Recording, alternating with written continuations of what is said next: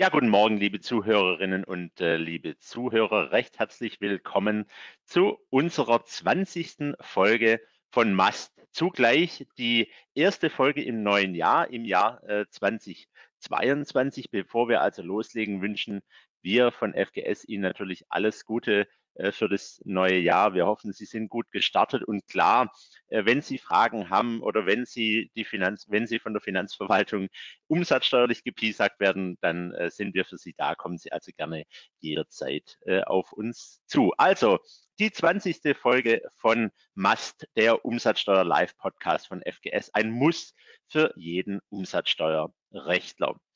Ja, ich freue mich sehr, auch im neuen Jahr wieder mit dir, äh, Philipp, die Folge von Mast bestreiten zu dürfen. Guten Morgen, Philipp. Guten Morgen, das Vergnügen ist ganz auf meiner Seite, lieber Jörg. Das freut mich. Also Philipp Klinker, Sie kennen ihn alle. Nichtsdestotrotz äh, stelle ich Ihnen gerne nochmal vor. Philipp Klinker ist bei uns im Umsatzsteuerteam assoziierter Partner in unserem Frankfurter Büro. Mein Name ist äh, Jörg Kurzenberger. Ich bin, bin Partner im Umsatzsteuerteam hier äh, in Stuttgart. Welche Themen haben wir äh, für Sie für unsere 20. Folge von Mast äh, vorgesehen? Natürlich drei spannende Themen. Sie wissen, normalerweise stellen wir, stellen, stellen wir Ihnen Urteile oder Finanzverwaltungsauffassungen äh, vor. Heute machen wir da mal eine Ausnahme. Äh, denn da kann äh, so ja vielleicht eine Lawine auf uns zurollen. Und zwar ähm, sind nun die Schlussanträge von Generalanwältin Medina veröffentlicht worden zum BFH-Vorlageverfahren des 11. Senats zur Frage der umsatzsteuerlichen Organschaft. Wie Sie wissen, es, sind, es hängen gerade zwei Verfahren äh, zur umsatzsteuerlichen Organschaft beim BFH, die im Grunde genommen zur gleichen Frage äh, gestellt wurden, nämlich zur Frage, äh, ob es richtig ist, dass wir in Deutschland eine Person dieser Mehrwertsteuergruppe, nämlich den Organträger, als den Unternehmer und den Steuerpflichtigen beziehungsweise den Steuerschuldner benennen. Und wie gesagt, hier sind nun äh, die Schlussanträge der Generalanwältin da und das würden wir Ihnen gerne vorstellen. Das, äh, wie gesagt, hat vielleicht ein gewisses äh, Potenzial.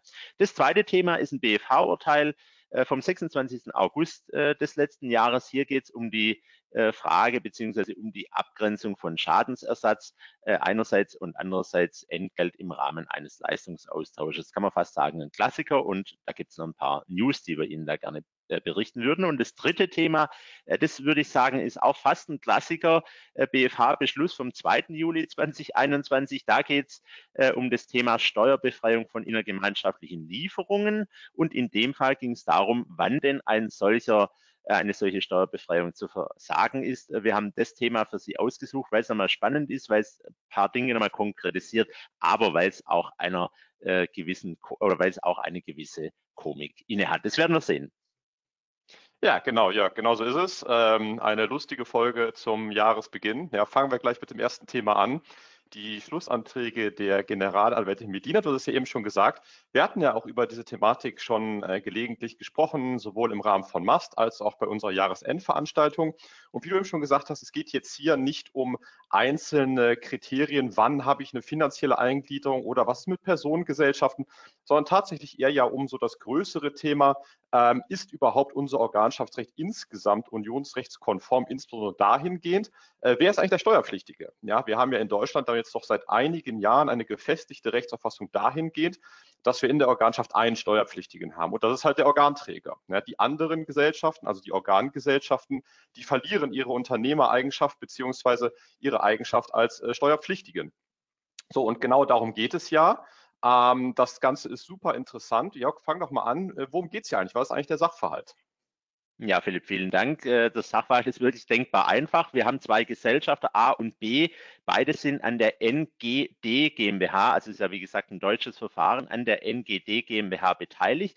Der A hält 51 Prozent und der B 49 äh, Prozent. Allerdings hat der A nicht die Stimmrechtsmehrheit. Wie das genau verteilt ist, lässt sich dem Verfahren jetzt nicht entnehmen, aber auf jeden Fall keine Stimmrechtsmehrheit beim A, obwohl er mehrheitlich äh, beteiligt ist. Die Frage, genau wie du schön einleitend dargestellt hast, ist, ähm, ja, der Frage der finanziellen Eingliederung, also ist diese NGD GmbH in den Mehrheitsgesellschafter A, erhält 51 Prozent, aber keine Stimmrechtsmehrheit, eingegliedert, sprich ist die NGD GmbH eine umsatzsteuerliche Organschaft. Die Finanzverwaltung äh, ist ein Verfahren aus dem Jahr 2005. Die Finanzverwaltung lehnte diese äh, Organschaft ab, eben weil es an der Stimmrechtsmehrheit mangelt. Äh, über das äh, Finanzgericht Schleswig-Holstein, das eine, äh, das eine Organschaft hin, äh, indes bejahte, kam das Verfahren zum BFH, also ein Revisionsverfahren und ähm, äh, über den BFH ist der Fall nun beim EuGH äh, wiederum gelandet. Der BFH stellt im Grunde genommen zwei wesentliche Fragen. Die erste Frage ist, ja, wir hatten es einleitend schon gesagt, ähm, gestattete es die Mehrwertsteuersystemrichtlinie oder die damals gültige sechste EEG-Richtlinie, dass anstelle der Mehrwertsteuergruppe ein Mitglied dieser Gruppe, nämlich der Organträger, zum steuerpflichtigen und alleinigen Steuerschuldner bestimmt wird. Und die zweite Frage, ähm, die finde ich eigentlich fast interessanter. Die ähm, geht dahingehend, ob losgelöst von der Frage der Organschaft, ähm, ob eine Tochtergesellschaft, die nichts zu melden hat, ja, äh, die quasi nicht selbst, äh, äh, ja, die, die, äh, die keinen eigenen Willen durchsetzen kann, weil die Obergesellschaft umgekehrt ihren Willen durchsetzen kann, weil sie die Stimmrechtsmehrheit hat oder weil sie die Anteilsmehrheit hat. Also verliert diese Tochtergesellschaft per se ihre Selbstständigkeit, also ihre Unternehmereigenschaft und wird dadurch zum Teil ähm, der Obergesellschaft. Das ist also die zweite Frage, die gestellt wird. Also insoweit ja durchaus ein, äh, ein, ein, ein, ein, spannendes Verfahren. Insoweit ja schon mal ganz interessant, als das ist ja hier, äh, das hatten wir anfangs auch kurz diskutiert, ja um den Vorlagebeschluss des 11. Senats geht. Und was ich hier schon mal super spannend finde, dass ja eigentlich der 11. Senat gar keine Fragen zu dem eigentlichen Fall stellt. Also habe ich eine finanzielle Eingliederung, ja oder nein? Da hatten wir ja auch schon drüber gesprochen. Es geht ja hier eigentlich im Wesentlichen darum, dieses Verfahren als Anlass zu nehmen, um diese grundsätzliche äh, systematische Frage zu klären. Weil eigentlich den Fall hätte man im Zweifel relativ schnell abhandeln können. Ja. Äh, das Ganze ist natürlich auch brisant, da ja der fünfte Senat, also in dieser anderen Vorlagefrage, ja auch sagt, naja, wir reden hier, wenn das so käme, über Steuerausfälle, zumindest im Jahr 2018 wurde es mal geschätzt von schlanken 235 Milliarden Euro. Also das Ganze ist ja, wie du am Anfang gesagt hast, schon durchaus brisant. Was sagt denn jetzt die Generalanwältin? Also genau, sie untersucht im ganz Wesentlichen eben die Frage, ist es äh, zulässig, dass wir in Deutschland einen eine Person der Mehrwertsteuergruppe, nämlich den Organträger als Mehrwertsteuerpflichtigen äh, bestimmen. Und ich nehme das Ergebnis mal vorweg. Sie ist der Auffassung, dass es nicht äh, zulässig ist, sprich äh, EU-rechtswidrig sei ähm, dass also, dass, äh, also nur das, die Mehrwertsteuergruppe beherrschende Mitglied mit einer etwaigen Stimmrechtsmehrheit als Vertreter dieser Gruppe bestimmt wird und dabei die anderen Vertreter, äh, die anderen Mitglieder dieser Gruppe als Vertreter ausscheiden beziehungsweise auch nicht mehr als Steuerpflichtige behandelt werden. Also ein sehr überraschendes Ergebnis und ja, wie du einleitend sagtest, der äh, fünfte BFH-Senat schildert hier ein Horrorszenario. Ähm, wie kommt der äh, BFH jetzt darauf, würde ich gerne mal schildern, äh, beziehungsweise wie prüft denn die Generalanwältin? Also die äh, Generalanwältin prüft im Grunde genommen in drei Schritten und im ersten und zweiten Schritt äh, prüft sie mal die Voraussetzungen der sechsten EG-Richtlinie beziehungsweise der Mehrwertsteuersystemrichtlinie. Also sprich, ähm, wie, was sind die Tatbestandsmerkmale und die Rechtsfolgen einer, einer Mehrwertsteuergruppe, so will ich es mal sagen. Und was sind, was ist die, was sind die Rechtsfolgen? Also was ist die Besteuerungskonzeption? Und hier sagt die Generalanwältin Frau Medina, oder kommt hier zu einem sehr, sehr überraschenden Ergebnis.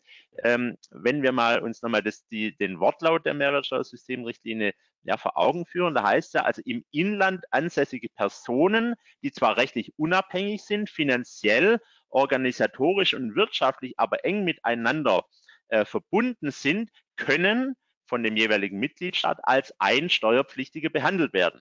Ja, also wir haben das immer so verstanden, okay, liegen die Tatbestandsmerkmale voraus, dann haben wir einen Steuerpflichtigen. Äh, so würde ich doch sagen, lässt auch die Mehrwertsteuersystemrichtlinie äh, zu. Ja, aus diesem Wortlaut äh, leitet die äh, Generalanwältin indes ab, dass die Gruppenmitglieder weiterhin steuerpflichtig bleiben und dass sozusagen die Zusammenfassung zu dieser Mehrwertsteuergruppe lediglich ähm, aus Deklarations äh, geschieht, nämlich dass halt einer ähm, ja die Deklaration gegenüber dem Finanzamt übernimmt. Äh, sie macht da auch ein Beispiel, das offenbar, das sie offenbar von der Kommission übernimmt. Davon habe ich jetzt noch nie gehört, aber äh, aus diesem Beispiel lässt sich gar nichts anderes verstehen, als dass sie meint, dass alle Gruppengesellschaften, also jetzt in unserem Kontext der Organträger, als auch die Organgesellschaften weiterhin steuerpflichtig bleiben, äh, und insbesondere, dass, äh, dass es keine nicht steuerbaren Innenleistungen gibt, ganz im Gegenteil, sondern dass auch zwischen den Gesellschaften dieser Mehrwertsteuergruppe steuerpflichtige äh, Leistungen entstehen und der, der, äh, der Leistungsempfänger auch einen Vorsteuerabzug hat. Also das ist doch sehr, sehr überraschend, äh, denn bislang, also haben wir nicht nur im deutschen Recht, sondern auch auf europäischer Ebene das, also ich zumindest, anders verstanden, Philipp. Ja, definitiv. Also das kann man durchaus als spannend oder alternativ bezeichnen, wie du schon gesagt hast. Wenn sie dann natürlich irgendwo sagt, naja, die Mehrwertsteuergruppe ist eigentlich nur eine Vereinfachung für Deklarationszwecke. Sprich, alles, was sie bewirkt, ist, dass eine Gruppe von Steuerpflichtigen eine einzige Steuererklärung abgibt. Dann bedeutet das ja, jetzt nach meinem Verständnis darüber hinaus, dass ja unser Organschaftsrecht ja irgendwie noch deutlich unionsrechtswidriger ist, als vielleicht sogar der elfte Senat hier in seiner Vorlagefrage angenommen hat. Ja, ganz richtig. Also nochmal zurückgeblickt auf die Frage. Also die Frage ist, ist es zulässig, dass wir eine Person als Steuerpflichtigen bestimmen? Das prüft zwar die Generalanwältin, setzt aber schon einen Schritt vorher, vorher an und macht auch deutlich, äh, was wollt ihr eigentlich? Äh, hier die Leistungen zwischen den Gesellschaften sind doch alle steuerpflichtig mit Vorsteuerabzugsrecht. Das, äh, das zeigt doch, äh, Fragezeichen, ähm, dass wir hier ähm, ja, dass alle Gesellschaften steuerpflichtig bleiben. Also das äh, scheint mir doch sehr überraschend äh, zu sein. Und ich meine auch, wie gesagt, dass der Mehrwert, äh, der Wortlaut sowohl der sechsten EG-Richtlinie als auch der Mehrwertsteuersystemrichtlinie eigentlich anderes erkennen, nämlich dass wir doch einen Steuerpflichtigen äh, haben. Ich meine auch, ich habe mich jetzt nochmal mit dieser etwas äh, äh, historischen EuGH-Rechtsprechung beschäftigt. Ähm, ich glaube auch, dass der EuGH das bislang nicht so gesehen hat ähm, wenn wir uns mal äh, nochmal vor Augen führen, insbesondere die EuGH-Urteile Scandia oder kürzlich äh, Danske Bank, da ging es ja gerade darum, um diese nicht steuerbaren Innenleistungen zwischen äh, oder innerhalb der Mehrwertsteuergruppe und äh, hin zu Betriebsstätten. Also ich glaube, das hätte der EuGH möglicherweise anders beleuchtet, wenn er diese Auffassung von Frau Medina gekannt hätte oder vielleicht äh, übernehmen würde. Also das heißt, wie du sagst, die eigentliche Frage, ob wir den Mehrheitsgesellschafter als Steuerpflichtigen äh, benennen dürfen, das gerät hier jetzt etwas äh, in den Hintergrund.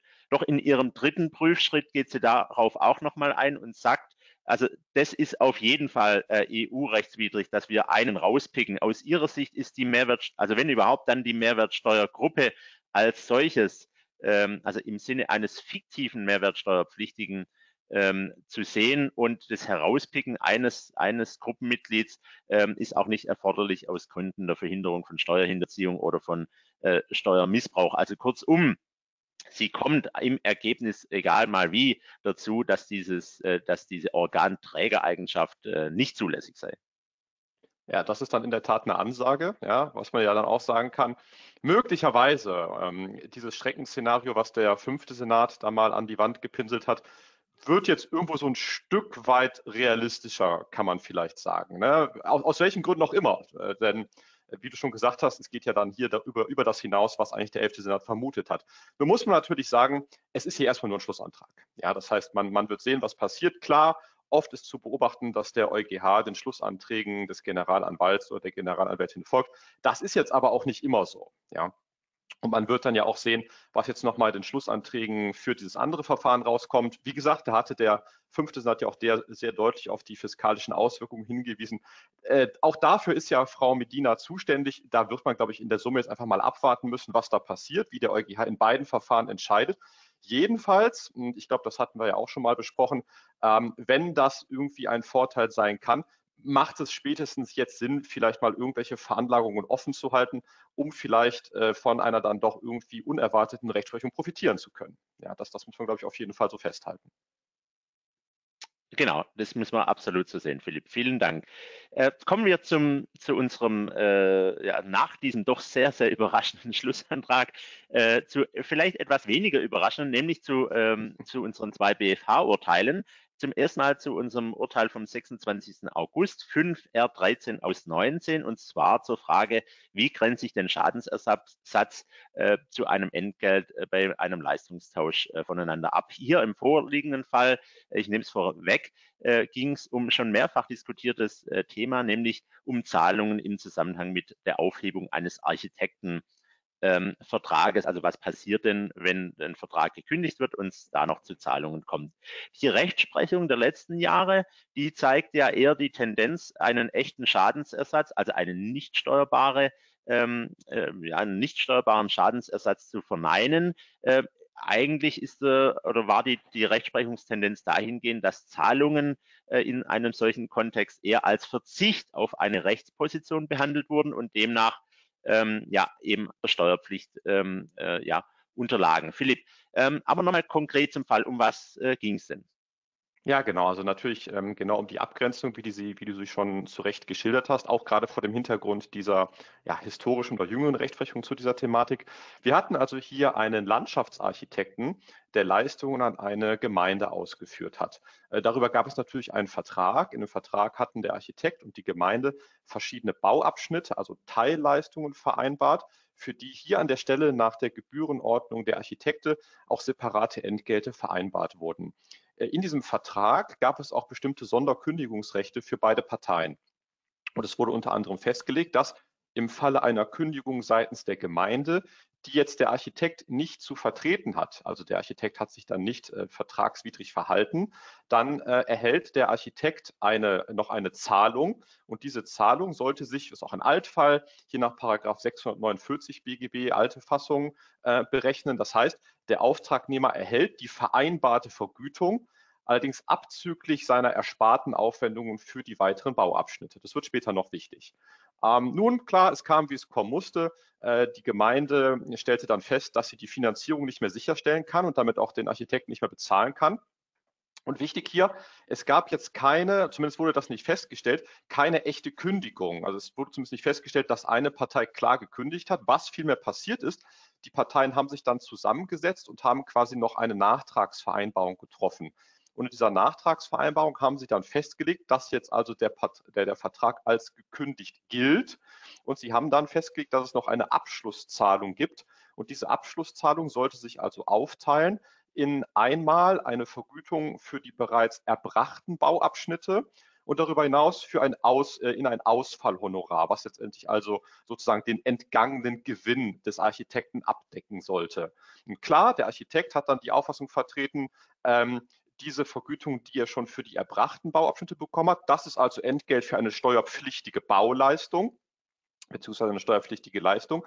Das Ausfallhonorar allerdings bezieht sich ja auf nicht geleistete äh, künftige, äh, künftige Bauabschnitte. Insoweit ist das quasi ein Gewinnersatz und damit ein echter nicht steuerbarer Schadenersatz.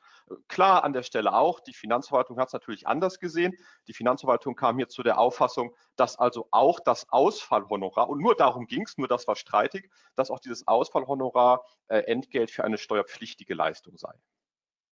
Okay, ja, spannender Fall. Wenn wir uns nochmal äh, kurz überlegen, wie kann denn eine Zahlung äh, hier in dem vorliegenden Fall überhaupt steuerpflichtig werden? Ja, wie du sagst, entweder äh, ein, ein äh, ja, also eine, eine, Lei äh, eine Zahlung für bereits bewirkte Leistungen, also ist natürlich unstrittig, ja, da haben wir natürlich diesen Leistungsaustausch und die Zahlung. Das andere wäre eben, wenn man dieses Ausfallhonorar als eine Verzie eine, eine, äh, eine Zahlung für einen Leistungsverzicht äh, annehmen würde. Also das wären sozusagen die beiden Argumente. Das wollten natürlich äh, hier weder Architekt noch Gemeinde.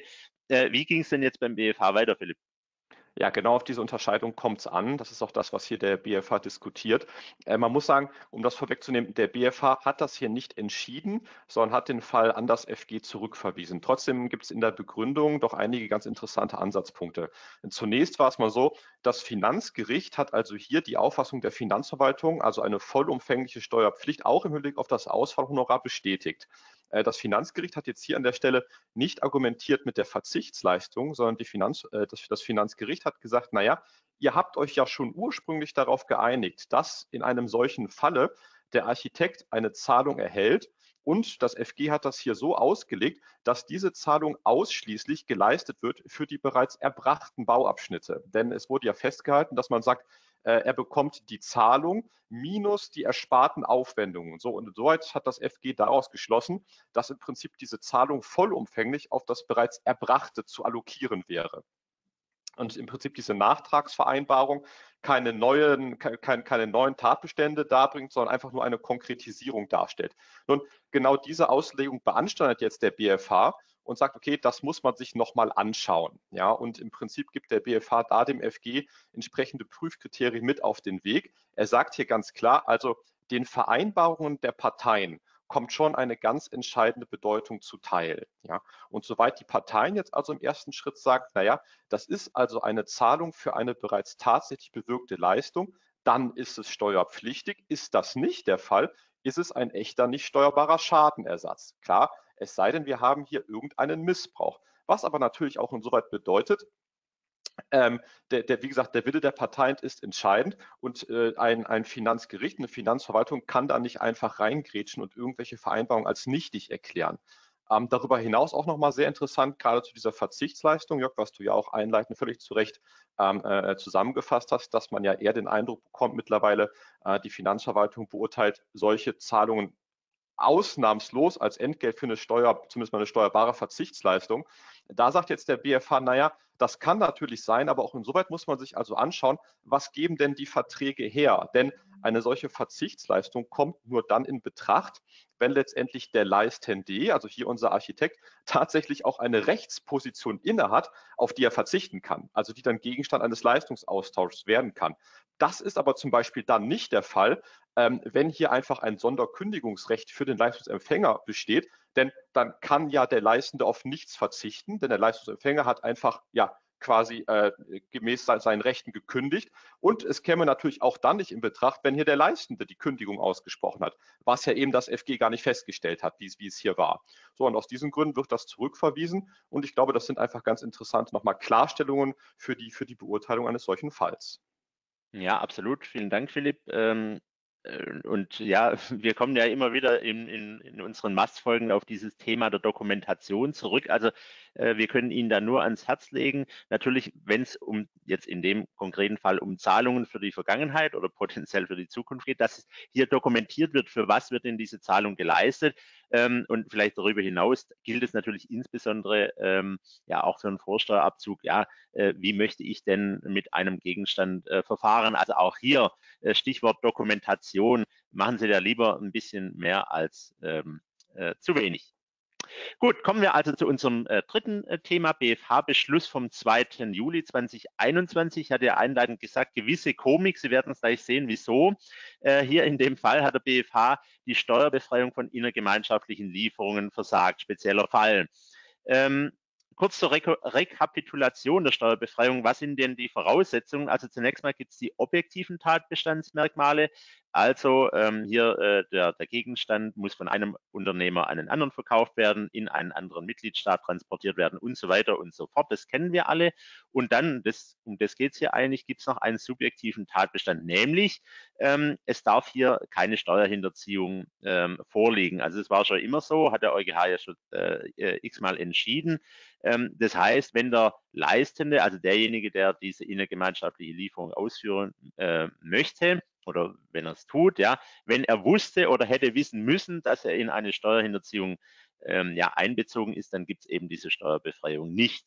Jetzt hat sich äh, im Jahr 2020 das äh, noch etwas konkretisiert, nämlich durch den Paragraph 25f USDG, in dem im Grunde genommen genau äh, das bestätigt wird. Also sprich, wenn der Leistende weiß oder hätte wissen müssen, dass er oder auch in vorhergehenden Stufen eine Steuerhinterziehung vorlag, ähm, dann gibt es im Grunde genommen keine äh, Steuerbefreiung. Jetzt Philipp, aber in dem konkreten Fall, um was ging es denn hier?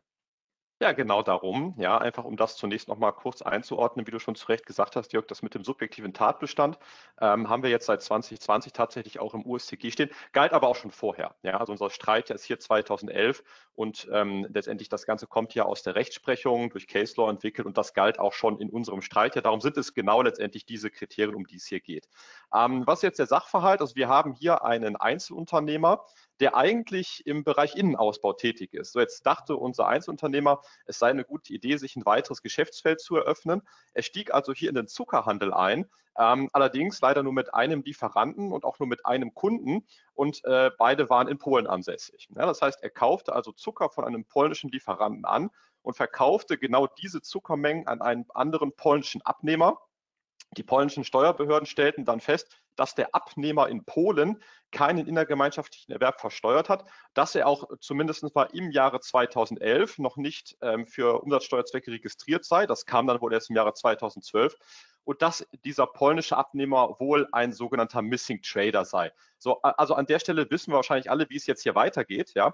Allerdings äh, hat dieser Fall die Besonderheit, kurioserweise muss man sagen, ähm, wurde festgestellt, dass wohl der Zucker tatsächlich von Polen nach Deutschland befördert wurde und auch wieder zurück. Ja. Allerdings, das hat dann die deutsche Steuerfahndung festgestellt, war es wohl so, dass dieser Zucker wohl in den LKWs stehen blieb, irgendwo zwei, drei Tage, und dann wieder direkt äh, zurücktransportiert wurde. Und es war zunächst auch dann der genaue Lieferort in Polen nicht bekannt, äh, beziehungsweise der wurde nicht aufgezeichnet. Äh, unser deutscher äh, Zuckerhändler hat dann zunächst auch keine innergemeinschaftlichen Erwerbe erklärt, hat keine innergemeinschaftlichen Lieferungen erklärt, keine ZMs abgegeben und hat sich auch zumindest mal im Jahre 2011 die polnische UID-Nummer äh, seines ähm, äh, polnischen Abnehmers nicht qualifiziert bestätigen lassen, was auch keine große Überraschung ist, denn die gab es ja in 2011 noch gar nicht. Ja, das kam dann erst im Jahre 2012. Ähm, die Steuerfahndung in Deutschland hat dann äh, unseren Unternehmer auch befragt und im Rahmen dieser Befragung, so sagt es der Sachverhalt des Urteils, gab dann der Unternehmer an, dass ihm ein Dritter, also dieses Geschäftsmodell angedient habe, ähm, mit dem Hinweis, dass man sich so die Umsatzsteuer in Polen sparen könne. Ja. Äh, unser Unternehmer hat dann diesem Dritten eine Generalvollmacht ausgeteilt, der sich dann um alles gekümmert hat und der hat dann irgendwo einen monatlichen Gewinn bekommen, in welcher Weise auch immer. Okay, also ähm, mir, kommt, mir kommt es schon ins Lachen. Ja, also man erspart sich die polnische Umsatzsteuer dadurch, dass man alles über Deutschland transportiert. Lass mich raten, Philipp. Ähm, also die Finanzverwaltung hat es ja aufgearbeitet in Deutschland zusammen mit der äh, Steuerfahndung und ich gehe mal davon aus, die Steuerbefreiung wurde versagt. Also diese Rücklieferung des Zuckers nach Polen. Ja, in der Tat. So war es, Jörg. Auch im neuen Jahr beeindruckt mich deine hellseherischen Fähigkeiten immer wieder. Ja. Äh, genauso war es. Ähm, Finanzverwaltung und auch das Finanzgericht haben dann die Steuerbefreiung der IGL für unseren deutschen äh, Unternehmer abgelehnt. Ganz spannend hier an der Stelle, dass eigentlich trotzdem die Revision zugelassen wurde. Ähm, allerdings mit einem ja ganz interessanten Einwand eigentlich, weil du hattest ja vorhin nochmal diese ähm, Differenzierung gemacht zwischen objektiven und subjektiven, subjektiven Tatbestandsmerkmal. Äh, unser deutscher Unternehmer hat natürlich vorgetragen, dass ja die objektiven Tatbestandsmerkmale trotz äh, Vernachlässigung bestimmter formaler Pflichten ja vorlagen. Denn der Zucker ist tatsächlich im ersten Schritt nach Deutschland transportiert worden und dann von Deutschland wieder nach Polen transportiert worden. Deshalb hat er gesagt, naja, wieso? Die innergemeinschaftliche Lieferung ist doch gegeben und die muss auch steuerfrei sein. Mhm, okay, also dann hat sich der BFH tatsächlich damit beschäftigen äh, müssen, aber wahrscheinlich nur der Formhalter oder hat sich der Formhalber oder hat sich der BFH durch diesen äh, Vortrag des Vorliegens des äh, objektiven Tatbestands beeindrucken lassen? Nee, überhaupt nicht. Äh, wahrscheinlich und natürlich dann auch zu Recht.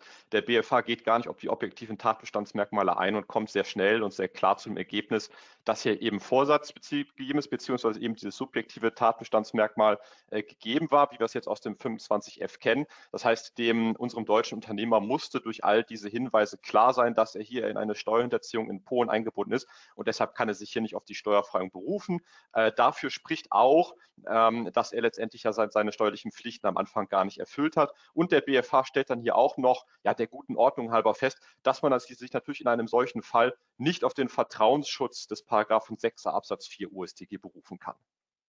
Okay, Philipp, also vielen Dank äh, für die Vorstellung des Urteils. Also hier doch ein sehr klarer Fall von wusste oder hätte äh, wissen müssen.